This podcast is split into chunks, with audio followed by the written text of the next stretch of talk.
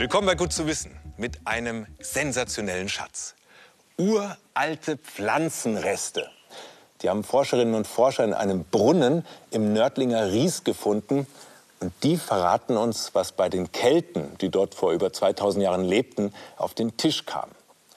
Da stellt sich natürlich die Frage, wieso konnten diese Pflanzenreste so lange erhalten bleiben? Denn normalerweise verrottet organisches Material ja.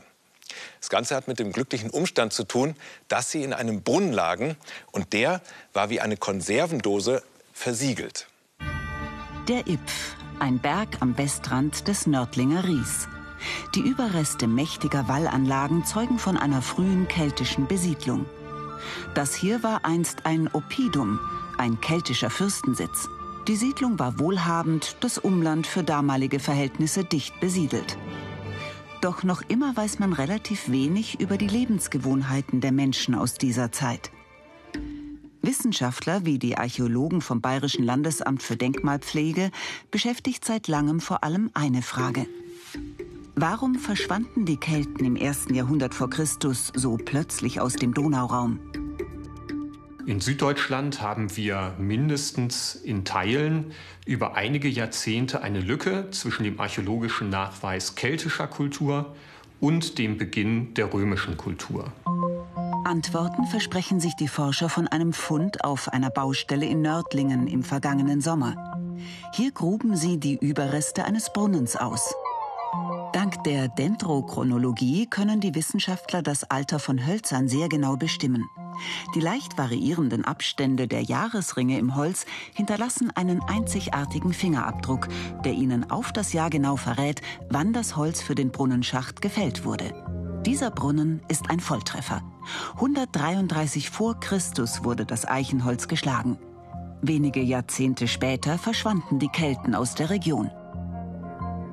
Sobald dieser Brunnen nicht mehr benötigt wurde, hat man ihn dazu genutzt, Reste von Speisen, Schlachtabfälle, aber auch alle möglichen Dinge aus der Umgebung in diese aufgegebene Hohlform zu versenken und die erhalten sich sehr, sehr gut.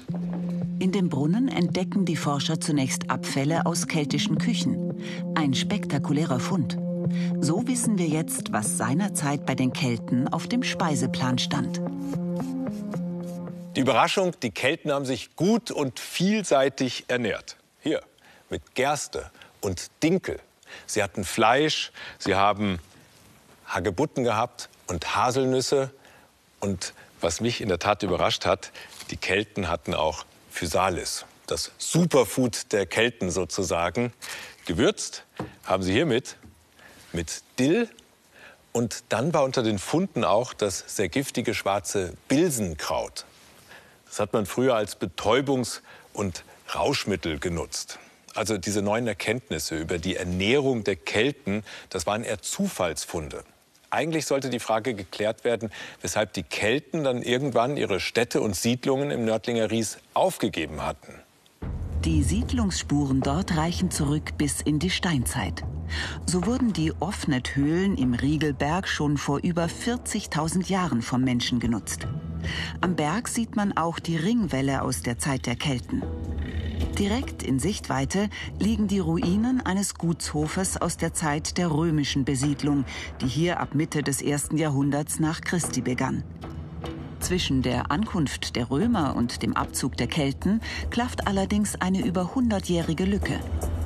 Warum haben die Kelten die über Jahrtausende dauerhaft besiedelte Region mit ihren extrem fruchtbaren Böden aufgegeben? War es eine Seuche? Oder der plötzliche Abbruch einträglicher Handelsbeziehungen, die den Kelten ihren Reichtum bescherten und der sich bis heute in ihren teils mächtigen Grabhügeln widerspiegelt. Pollenspuren, die neben anderen organischen Überresten im gleichen Brunnen gefunden wurden, können Antworten liefern. Sie verraten, wann eine Siedlung verlassen wurde. Nach der Siedlungsaufgabe verschwinden zunächst die Pollen von Nutzpflanzen wie Weizen. Schwarzer Holunder überwuchert danach als Pionierpflanze die aufgegebenen Flächen, bis der Wald sich schließlich das Gebiet zurückerobert.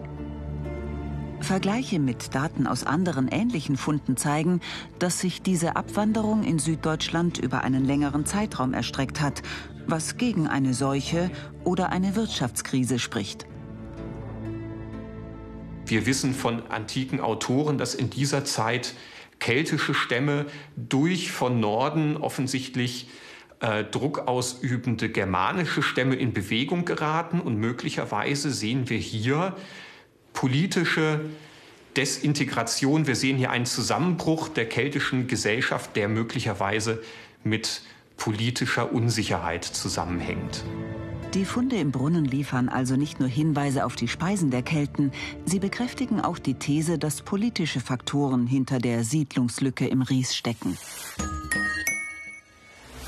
Das Urgetreide, das die Kelten angebaut haben, das ist entfernt verwandt mit dem, was bei uns auf den Feldern wächst. Heute stehen vor allem Hartweizen und Weichweizen auf dem Acker. Beide halten was aus und bringen reiche Erträge. Doch manch einer wünscht sich bekömmlichere Weizensorten, Stichwort Gluten.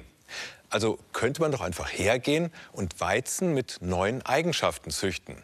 Doch das ist leichter gesagt als getan, denn die Zucht einer neuen Weizensorte ist ein langer, schwieriger Prozess. Die Geburt einer neuen Weizensorte beginnt bei Züchtern wie denen an der Bayerischen Landesanstalt für Landwirtschaft mit viel Fingerspitzengefühl. Jeder Staubbeutel muss aus den Blüten eines Weizenhalms gezupft werden. So verhindern die Züchter, dass sich die Pflanze wie üblich selbst bestäubt. Stattdessen soll das der Pollen einer anderen Sorte übernehmen. Eine, die zum Beispiel ein Resistenzgen gegen Krankheiten hat. Die Früchte, die dann heranwachsen, also die Weizenkörner, tragen eine Mischung des Erbguts ihrer Eltern in sich. Die zwei Sorten wurden gekreuzt. Aber dann geht die Arbeit erst richtig los. Die Saat der Kreuzung kommt in die Erde. Die ersten Nachkommen wachsen heran. Die geernteten Körner aus dieser Generation kommen wieder in die Erde und deren Körner wieder und wieder und wieder. Die Züchter beobachten jede Generation. Nur die Pflanzen, die auch die gewünschten Eigenschaften zeigen, wählen sie für die weitere Zucht aus. Wir gehen hauptsächlich ins Feld zu den Pflanzen, wenn sie im Schossen sind. Da kann man die Krankheiten gut beurteilen, ob die Pflanzen resistent sind oder ob sie anfällig sind. Und wir wollen natürlich die krankheitsanfälligen Pflanzen ausselektieren. Wir wählen nur die Pflanzen aus, die gesund sind gegenüber den verschiedenen Krankheiten, die hier auf dem Feld auftreten. In einigen Fällen kann die erste Generation einer Weizenkreuzung auch im Labor gezüchtet werden. Aus Pflanzengewebe, wie Pollen zum Beispiel. Auf einem Nährmedium entstehen daraus kleine Pflänzchen. Sind sie groß genug, wachsen sie im Feld weiter. Der Vorteil dieser Pflanzen, ihr Erbgut ist sehr verlässlich. Mit der Gewebekultur haben wir die Möglichkeit, die Genetik einer Pflanze komplett einzufrieren, zu fixieren. Das ist also quasi ein Trick. Und dadurch ist es möglich, dass der Züchter sich sehr viel ähm, Zeit spart, denn alle äh, Generationen haben die gleichen Eigenschaften und die bleiben auch weiter stabil. Genau das ist das Ziel. Schließlich einen neuen Weizenstamm zu haben, der über sein Saatgut die immer gleichen Eigenschaften weitergibt an jede Generation. Aber damit ist die Zucht einer neuen Sorte noch nicht am Ende. Es braucht weitere Prüfungen. Also wenn der Zuchtstamm bei uns gut wächst, heißt das noch lange nicht, dass er dass in allen Klimaregionen äh, gut ist, dass er in ganz Deutschland gut ist. Deshalb wird ja das Material bundesweit äh, sehr intensiv geprüft in vielen Feldversuchen über mehrere Jahre, um sicher zu sein, dass er die Krankheitsresistenzen bringt, die einfach notwendig sind, um in der Landwirtschaft dann erfolgreich zu sein. Zudem muss aber vor allem auch der Ertrag stimmen. Den vermessen die Züchter ebenfalls immer wieder akribisch. In jedem Sack steckt die Ernte einer definierten Versuchsfläche, einer Parzelle. Die Züchter wiegen sie und können so Erträge aus einzelnen Parzellen vergleichen.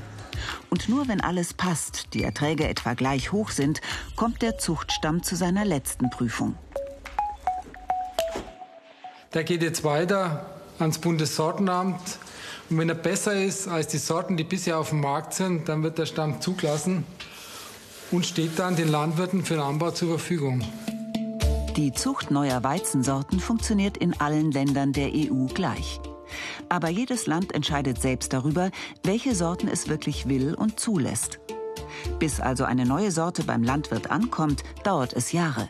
Im günstigsten Fall zwölf, meist aber bis zu 20. Ein mittelständischer Zuchtbetrieb beurteilt in dieser Zeit seine Pflanzen etwa 80.000 Mal. Zusätzlich sind rund 5000 Laborprüfungen notwendig. Ein riesiger Aufwand für unser täglich Brot. Aber schließlich soll Weizen auch in Zukunft für alle Menschen in der Welt in ausreichender Menge zur Verfügung stehen. Vom Weizen zum Wein und zu einer weltweiten Besonderheit. Dass Schafe oder Hühner auf dem Weinberg grasen oder scharren, das ist ja durchaus normal. Auch dass Maultiere oder Pferde zwischen den Weinreben als Last- oder Zugtiere arbeiten. Aber ein Dromedar, wir haben das einzige Dromedar, das im Bio-Weinbau angestellt ist, besucht. In Marokko. Samstagmorgen in der Nähe von Essaouira im Westen Marokkos. Für Goliath und Said Eschmirou beginnt der Arbeitstag. Der Weinbauer legt Goliath das Zuggeschirr an. Es ist groß und schwer, aber das Dromedar hat damit keine Probleme. Schnurgerade zieht Goliath seine Bahnen. Das klappt nur zusammen mit seinem Tierpfleger. Ich bin der Einzige, der mit ihm arbeiten kann. Bei den anderen ist Goliath stur. Mir gehorcht er, weil ich täglich für ihn da bin. Marokko war in den 1950er Jahren eines der größten Weinexportländer der Welt. Seitdem die Franzosen sich aus dem Land zurückgezogen haben, gibt es nur noch wenige große Weingüter und nur eines mit einem Dromedar. Aus dem Nichts hat Charles Méliat dieses Gut vor 25 Jahren aufgebaut. Er ist in Marokko aufgewachsen und hat in Frankreich Weinbau studiert. Wieder zurück hat er sich entschieden, seinen Wein ausschließlich ökologisch anzubauen. Wir haben ein sehr günstiges Klima mit viel Wind, guten Temperaturen und wenig Regen. Deshalb haben wir so gut wie keine Pflanzenkrankheiten oder Schadinsekten. Es wäre widersinnig, hier Chemie einzusetzen. Goliath passt perfekt ins ökologische Konzept. Das Dromedar ersetzt einen Traktor und produziert dabei weder Abgase noch verbraucht es Öl oder Benzin. Die Arbeit ist für ihn eigentlich kein Problem. Allerdings muss ein Auge etwas abgedeckt werden, damit er gerade ausläuft.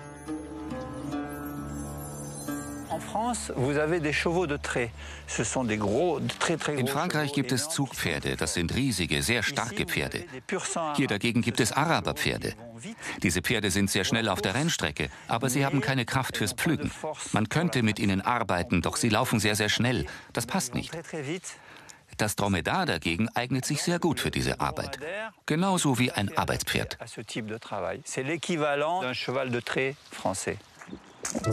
Seit einiger Zeit hat Goliath Gesellschaft. Das Dromedar-Baby Karamell springt zwischen den Reben herum, immer in der Nähe seiner Mutter Lila.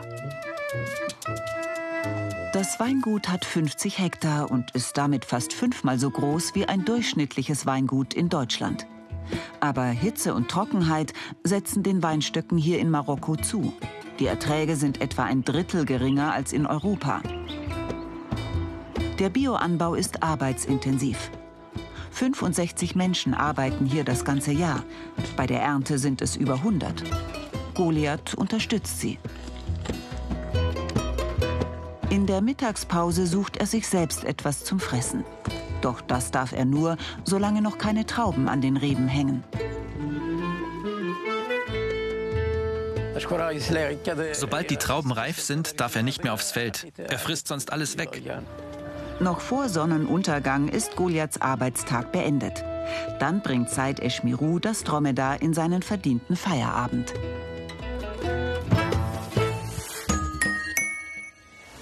Morgen ist Internationaler Frauentag und hier ist eine Buchempfehlung von den Frauen in meiner Redaktion. Unsichtbare Frauen von Caroline Creado Paris. Das Buch auf den Punkt gebracht. Die Welt ist von Männern für Männer gemacht mit Daten von Männern. So wie der Durchschnittsmensch. 1,77 Meter groß, circa 80 Kilo schwer. Im Prinzip ein Durchschnittsmann.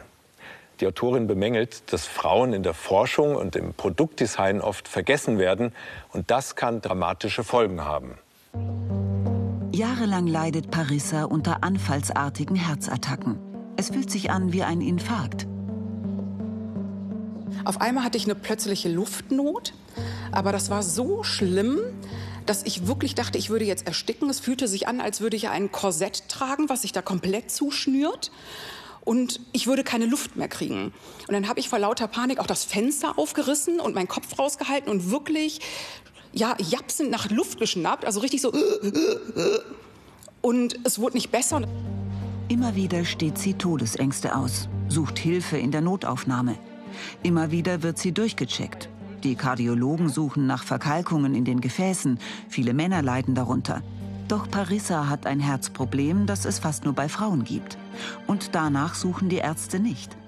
Denn die Herzmedizin orientiert sich bis heute vor allem am Mann. Parissa gilt schließlich als labil, zweifelt an sich selbst. Im Endeffekt, was man mir dann halt nochmal dann verdeutlicht sagte, ist, ähm, dass es psychisch bei mir sei, weil man einfach nach so vielen Anläufen nichts gefunden hatte. Ähm, dass es dann nur psychisch sein könnte. Und dann ließ man mich auch mit dieser ja, Diagnose alleine. Und das, das war schlimm.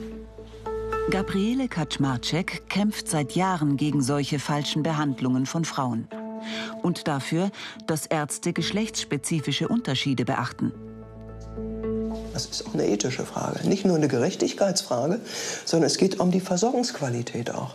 Und die Versorgungsqualität, auf die haben Frauen in der deutschen und europäischen und Weltbevölkerung natürlich einen Anspruch. Und dem muss die Gendermedizin entgegenkommen.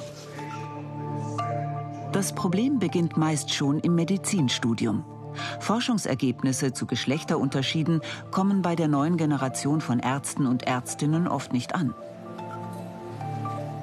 Weiter geht es bei den Medikamenten. Die meisten älteren Pillen wurden nur an Männern getestet. Bis heute werden weniger Frauen bei Studien einbezogen. Die Begründung, sie könnten schwanger werden. Die Wirkstoffe könnten dann ungeborenes Leben schädigen. Sogar bei Tierversuchen kommen fast nur männliche Mäuse zum Einsatz. Denn die Weibchen haben einen komplizierten Hormonzyklus, der die Wirkung von Arzneimitteln verändern kann. Dabei müssten beide Geschlechter natürlich gleichermaßen vertreten sein. Die Politik solle sich dafür stark machen, fordert Gabriele Kaczmarczyk. Das NIH, als National Institute of Health in den USA, die sehr viel Forschungsgelder locker machen, sponsert nur noch Forschungsvorhaben, die an beiden Geschlechtern durchgeführt werden. Davon sind wir in Deutschland noch ganz, ganz weit entfernt. Oliver Wertz untersucht an der Uni Jena, wie der Geschlechterunterschied die Wirkung von Arzneimitteln beeinflusst. Er ist einer der wenigen, der mit seinem Team an männlichen und weiblichen Zellkulturen forscht und die Unterschiede analysiert. Wir haben bei unseren ähm, Forschungen herausgefunden, dass viele Prozesse, insbesondere im Bereich Entzündung, Immunsystem bei Mann und Frau sehr unterschiedlich reguliert sind. Deswegen ist es wirklich sehr wichtig zu schauen, welche Reaktion ist letztendlich bei Frauen ausschlaggebend, welche bei Männern. Und dort müssen wir dann spezifisch angreifen mit Arzneistoffen. Frauen und Männer haben unterschiedliche Chromosomen und Hormone, die Einfluss auf den Organismus haben. Frauen sind im Schnitt kleiner und leichter, haben mehr Fett und weniger Muskelmasse. Auch ihr Stoffwechsel funktioniert manchmal anders. Es kann bei Frauen deshalb länger dauern, bis ein Wirkstoff wieder abgebaut ist. Die Vermutung, oft ist die Dosis für Frauen zu hoch. Fakt ist, Frauen haben doppelt so häufig Nebenwirkungen. Fachleute fordern deswegen, auf Beipackzetteln Angaben für beide Geschlechter zu machen, damit die Dosierung nicht zum Glücksspiel wird. Nach vielen Jahren mit heftigen Herzproblemen findet Parissa durch einen Zufall dann Michael Becker vom Rhein-Maas-Klinikum bei Aachen. Der Kardiologe erkennt sofort Parissas Problem. Er führt standardmäßig einen Test durch, der Krämpfe in den Herzkranzgefäßen sichtbar macht. Und darunter leiden fast nur Frauen. Ärzte suchen praktisch nie danach, orientieren sich meist an den typischen Herzproblemen von Männern.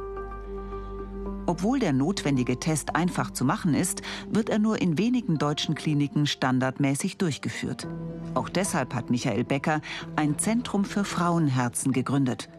Kollegen von ihm halten das für überflüssig. Als wir vor anderthalb Jahren das Zentrum für Frauenherzen gegründet haben, haben äh, viele Kollegen darüber gelächelt und äh, ein äh, eigentlich sehr angesehener Chefarztkollege hat äh, sogar gesagt, das wäre unseriös, ähm, äh, dass ich mich um Frauenherzen besonders kümmere. Ich glaube, das zeigt ganz deutlich, äh, dass es in den Köpfen nicht angekommen ist. Dabei ist es nicht neu, dass es beim Herz große Unterschiede zwischen Männern und Frauen gibt. Und weiteratmen. Ja. Während Männer mit Herzinfarkt zu 80 Prozent bekannte Symptome wie akute Schmerzen in der Brust haben, gibt es diese bei Frauen nur in 60 Prozent der Fälle.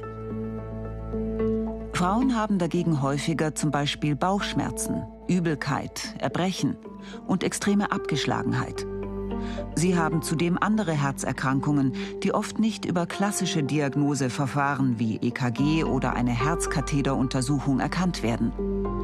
Aber selbst bei einem klassischen Herzinfarkt sterben Frauen danach häufiger, um über 20 Prozent. Michael Becker verschreibt Parisa schließlich ein Medikament. Seitdem ist sie die Herzattacken los. Also das war im Endeffekt auch so diese große Erleichterung. Nicht nur, dass Professor Becker mir sagte, okay, wir haben jetzt hier eine Diagnose, wir können daran arbeiten, Ihnen wird geholfen und Sie werden alt damit, sondern auch diese Erleichterung, ich bin nicht verrückt, ich habe es mir all die Jahre gar nicht eingebildet, sondern da war tatsächlich was. Parisa hatte Glück. Doch die richtige medizinische Behandlung auch von Frauen sollte Standard sein. Solch lebensbedrohliche Konsequenzen hat eine Verzerrung der Daten zum Glück nicht immer. Aber Mann bzw. Frau kann sich schon darüber aufregen, wenn zum Beispiel die Spracherkennung einer Software nur bei tiefen männlichen Stimmen funktioniert. Maschinen sind ja erstmal neutral, solange sie nicht mit entsprechenden geschlechtsspezifischen Daten gefüttert werden. Der Mann als Standard. Das macht den Alltag für Frauen manchmal schwer. Drei Beispiele. Erstens Zugfahren. Die Gepäckfächer sind für die meisten Männer besser zu erreichen. Die Temperaturen sind meist so, dass sich viele Männer wohlfühlen, während viele Frauen frieren. Das zweite Beispiel kennt jeder und jede. An Toiletten stehen Frauen häufig viel länger an als die Männer. Durch den Gang in die Kabine brauchen Frauen zwar oft ein bisschen länger, aber ausschlaggebend ist etwas anderes. Die Anzahl der Toiletten. Toiletten für Frau und Mann sind nämlich gemessen an den Quadratmetern gleich groß.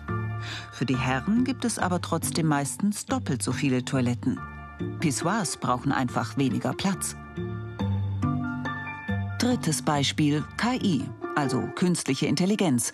Auch die kann diskriminieren. Ein Fall aus den USA.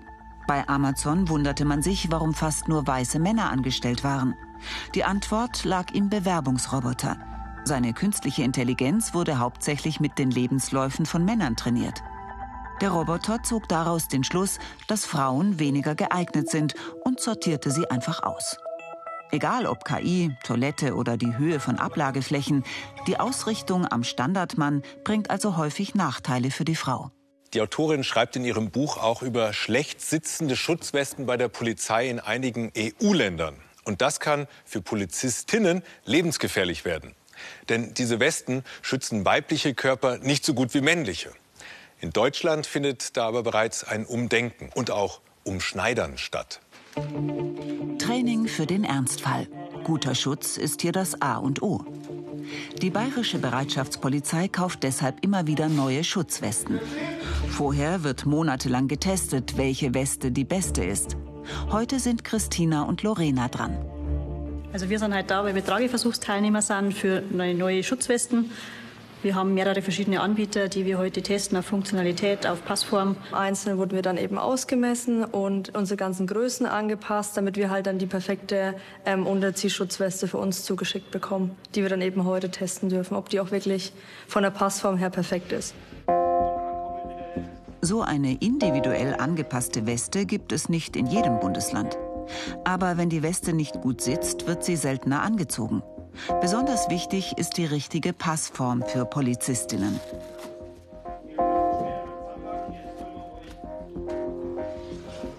Wir haben jetzt die Funktionshülle an und laufen zum Waffenhandling und schauen, wie sich die Weste dabei macht. Schlecht sitzende Westen sind in vielerlei Hinsicht eine Gefahr. Lange wurde beim Design aber nicht auf die anatomischen Unterschiede zwischen Frauen und Männern geachtet, doch die können entscheidend sein. Also speziell natürlich, wenn man eine bisschen größere Brust hat, dann ist natürlich schon ähm, entscheidend, ob da jetzt dann durch Bewegung dann ein großer Spalt entsteht. Wenn die Weste nicht richtig an die Brust angepasst ist, kann sie ein Stück nach oben oder vorne rutschen. So entsteht eine Lücke unter den Armen. Der Schutz zwischen dem vorderen und hinteren Teil der Weste wird verringert und ein Teil des Oberkörpers ist ungeschützt. Bis jetzt ist alles in Ordnung und funktioniert. Dass alles passt, liegt an den sogenannten Cups bei Damenwesten. Es geht halt nur um diese Unterziehplatten, also einige Platten, dass die eben spezielle Ausbuchtungen für Frauen dann eben nochmal vorgesehen haben. Und quasi keinen Druck auf. Genau, dass eben die Brust ein bisschen ja, mehr Platz hat. Bügel-BH sollte man aber nicht drunter tragen, habe ich gehört, oder?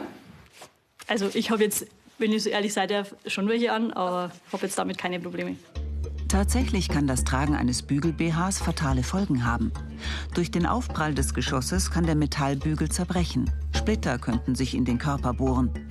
Dass sich Christina und Lorena dieser Gefahr nicht bewusst sind, kann lebensgefährlich werden. Zusätzlich müssen alle Westenanbieter sogenannte Traumaplatten anbieten. Diese verteilen die auftreffende Energie besser und schützen so insbesondere auch das empfindliche Brustgewebe. Diese Platten werden aber nicht regulär mitgeliefert. Wenn es vom Dienst her nicht vorgesehen ist, dann kaufen sich das privaten Regel jetzt auch nicht großartig dazu. Ich denke, da reicht unsere Ausstattung vollkommen aus. Zumal wir die SK4-Westen auch noch haben, wenn es wirklich um eine brenzlige Lage gehen würde. Und diese brenzlige Situation wird jetzt simuliert. Okay. Lage ist, Grundschule hier, Schüsse sind mitgeteilt worden, angeblich gibt es auch Verletzte. Ihr seid Erstkräfte vor Ort. Es ist niemand anders da, der den eventuellen Täter stoppen und aufhalten kann. Okay? Wir wollen jetzt eben das auch es wird ein Terroranschlag inszeniert. Denn bei Terroranschlägen wird noch eine zweite, schwerere Weste über die Schutzweste, die heute getestet wird, drüber gezogen. So! So haben Christina und Lorena zwei Westen übereinander an. Und auch dann muss noch alles passen. Die leichtere Weste wird im normalen Polizeibetrieb getragen, unter der Uniform bei verdeckter Ermittlung oder über der Uniform. Sie schützt vor Messerstichen und Pistolenschüssen. Die schwere Überziehweste soll vor größerem Kaliber schützen. Und auf geht's. Dranbleiben. Jeder bleibt auf seiner Seite, nicht kreuzen. Und Übungsende. So lebensbedrohliche Einsatzlagen kann er immer mal kommen. Man weiß es ja vorher natürlich nicht. Ähm, und dafür ist es gut, dass man es auf jeden Fall mal testet, auch mit der neuen Weste, falls sie das dann werden sollte. Also es muss natürlich irgendwie vorab getestet werden und da ist natürlich Treppen rauf, Treppen runter eine gute Option. Die sitzt eigentlich ganz gut. Man merkt halt nur das Gewicht eben von oben von der SK4-Weste. Christina und Lorena nehmen die Westen jetzt noch für ein paar Wochen mit nach Hause. Dort werden sie noch mal dem finalen Test unterzogen im Berufsalltag. Not bad for a girl, almost impossible for everyone else. Also nicht schlecht für ein Mädchen, fast unmöglich für alle anderen. Diese Fahne hielt vor kurzem Anja Blacher aus Bielefeld am Südpol in den Händen. Den erreichte sie nach knapp zwei Monaten Fußmarsch als erste Frau ganz alleine. Ihre Expedition widmet sie allen Frauen, die gegen Vorurteile kämpfen. In diesem Sinne einen grandiosen Weltfrauentag morgen dann. Und wir sehen uns dann nächste Woche wieder.